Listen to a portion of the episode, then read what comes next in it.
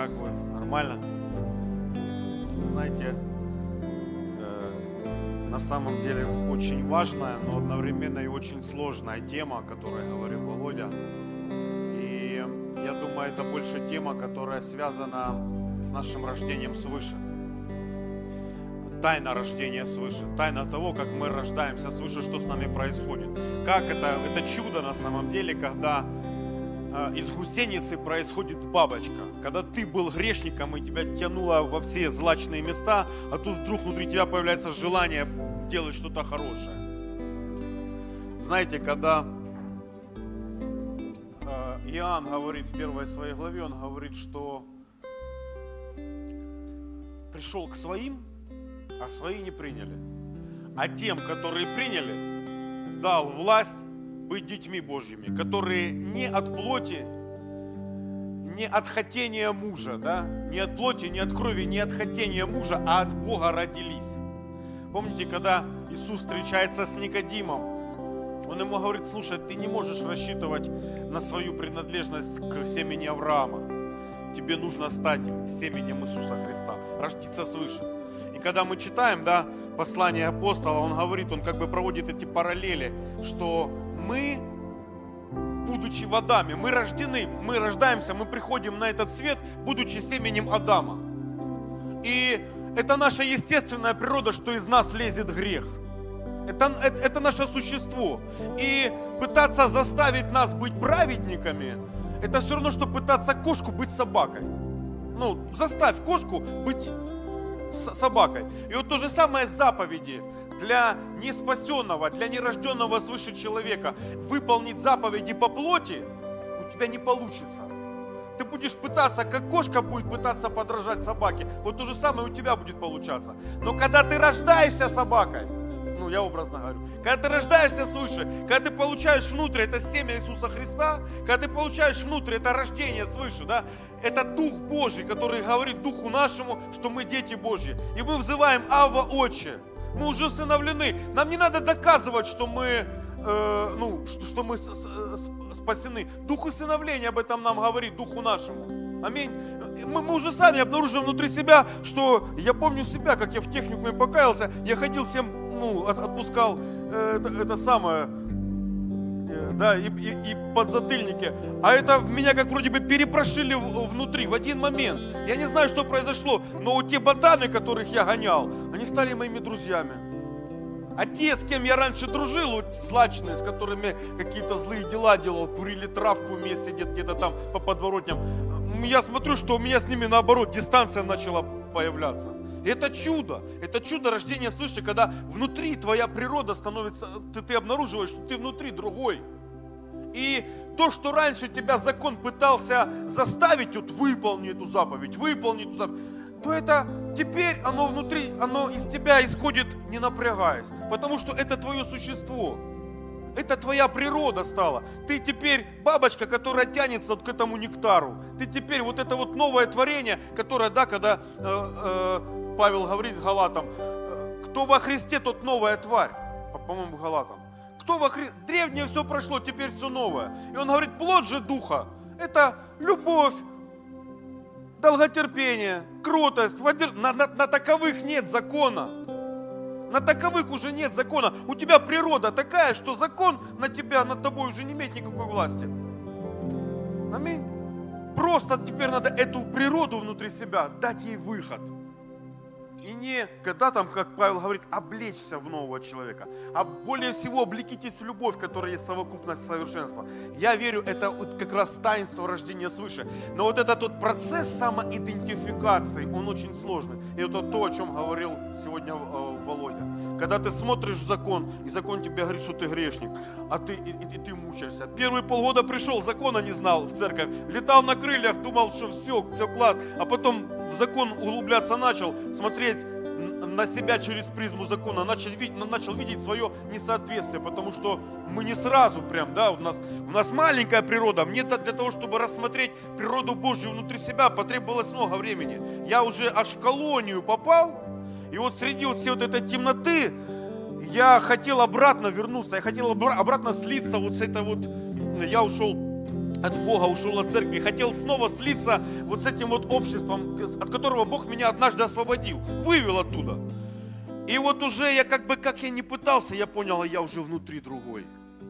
Не могу я уже с ними общий язык найти. Не могу я уже стать с ними одной частью. Раньше мы были не разлей вода. Раньше ну, для меня это было самое ну, нормальное общество. Я был свой, и, и они все для меня были своими. Я был свой в этом обществе. А когда я уже, будучи рожденным свыше, попытался снова примкнуть туда, стать своим, я обнаружил, что я внутри другой. Тогда я понял, я другой я другой. Вот это вот маленький-маленький свет солнца, э, свет, свет Божий, который внутри меня есть, он уже не, не даст мне быть таким же. Я против этого восставал. Я ненавидел тот день, который я взял эту книгу, Библию в свои руки. Я помню, у меня, у меня были разные мы. Я понял, что э, она меня перепрошила. Что-то со мной произошло такое, над чем я не властен. Моя природа внутри изменилась. И, и, и я теперь обнаруживаю, что когда я делаю что-то хорошее, я кайфую от этого. Я кайфую от того, что я делаю добро. Я, ну, это, это моя природа внутренняя, это то, что мне ну, нравится. И к греху меня больше не тянет. Мне, мне это уже не надо. Меня это уже не удовлетворяет. Наоборот, когда ты, уже будучи рожденным свыше, делаешь грех, ты мучаться, ты мучаться будешь. Ты будешь мучаться внутри, что ты сделал грех. Ну просто, просто потому, что ты еще раб греха где-то. Просто потому, что где-то еще, ну, не, Иисус говорит, познайте истину, и истина сделает вас свободными. Но мы, когда приходим к Богу, мы приходим я помню, как я на площадке стоял с этой сигаретой, и я ненавидел ее, ненавидел себя за то, что я, ну, она унижала мое достоинство. Я не мог ну, с ней ничего сделать. Я, я, я просто помню это, вот это состояние. А до этого это же было ну, нормально, в порядке вещей, что такое? А тут внутри меня конфликт, внутри меня борьба. Я понял, что вот это вот и есть признак, да, такой рождение свыше. Вот, и вот пусть вот эта новая природа, Божья природа, природа Сына. Тебе не надо доказывать теперь э, да, э, окружающим, что ты Сын Божий, что ты вообще верующий, что ты спасенный или не спасенный. Э, печать усыновления Дух Святой внутри тебя, который мы называем Ава Отче. Дух усыновления внутри тебя. Ты, ты внутри другой. Даже если ты иногда где-то там по каким-то обстоятельствам это просто потому, что настанет момент, когда ты вырастешь из этого. Мы когда э, были маленькие, э, мы писались и какались, помните? Не помните, и я не помню. Но это было. Правда? Но, но ну, мы, мы когда учили ходиться, сколько раз э, мы падали? Сколько раз у нас на коленках были раны? Ну, но это ж не значит, что ну все, не буду теперь учиться ходить, правда? То есть есть нормально период времени, когда, ну, понятно, когда человеку уже 15 лет, и он, ходи, он не ходит. Но это проблема, конечно. Ну, но это тут уже говорить ну, надо, надо о развитии. Аминь. Очень важная, очень сложная тема ну, самоидентификации, увидеть себя, именно увидеть себя новым творением, увидеть себя сыном. Да? Еще один такой момент – э, тоже как бы, знаете, как вот, чем христианство, оно отличается от всех остальных мировых религий. И какое преимущество? Опять же, я сейчас говорю о, о истинном, о настоящем христианстве.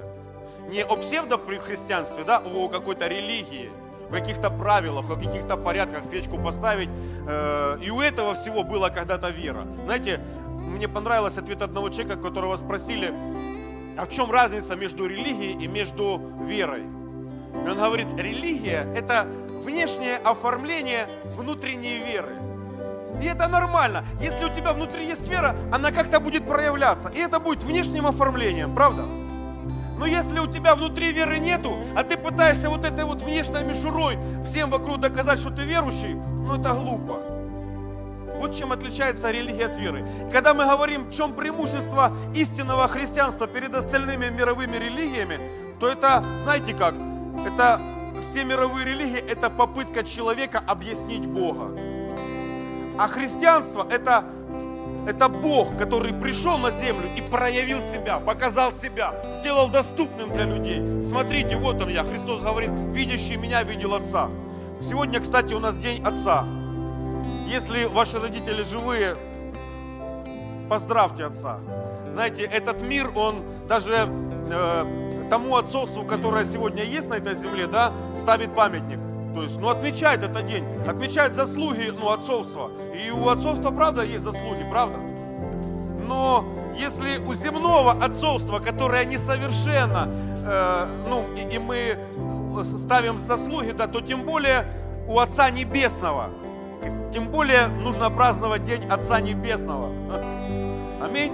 У которого отцовство э, совершенное. И я когда об этом размышлял, я просто увидел памятник. Крест, Голгофский крест, это памятник отцовства. Вот просто подумайте над этим. Голгофский крест – это памятник отцовства небесного. Это Бог, который настолько возлюбил этот мир, что отдал Сына Своего Единородного, да? А во Христе, да, во Христе был Святой Дух. И это был Дух Отца. И вот представьте, это сам Дух Святой, который вел Иисуса вот туда. Иисус, помните, в, э, в разговоре, по-моему, с Петром, он говорит, что никто у меня не забирает жизнь. Никто не требует. Это, я, это, это, это добровольно мое. Это добровольно мое решение. Никто не, отец не принуждает меня. Но он Вадим Духом Отца. Дух Отца, он, он, он вел его туда на крест. Для чего? Для того, чтобы мы сегодня были рождены свыше. Для того, чтобы мы сегодня стали одного одного духа, получили родство с Богом. Вот как это звучит? Родство с самим Богом. В духе. Если закон, он говорил, вот подражай, тут будешь стараться, но ты никогда не мог этого достичь. Ты просто, пытаясь исполнить закон, ты карикатура, короче, выходила из всего этого. Но когда ты рождаешься свыше, то в тебе поселяется Дух Отца тебе появляется Божья природа. И ты становишься наследником, ты становишься именно тем, который выражает. И это, это, это, это таинство, это, но в этом надо разобраться. Аллилуйя.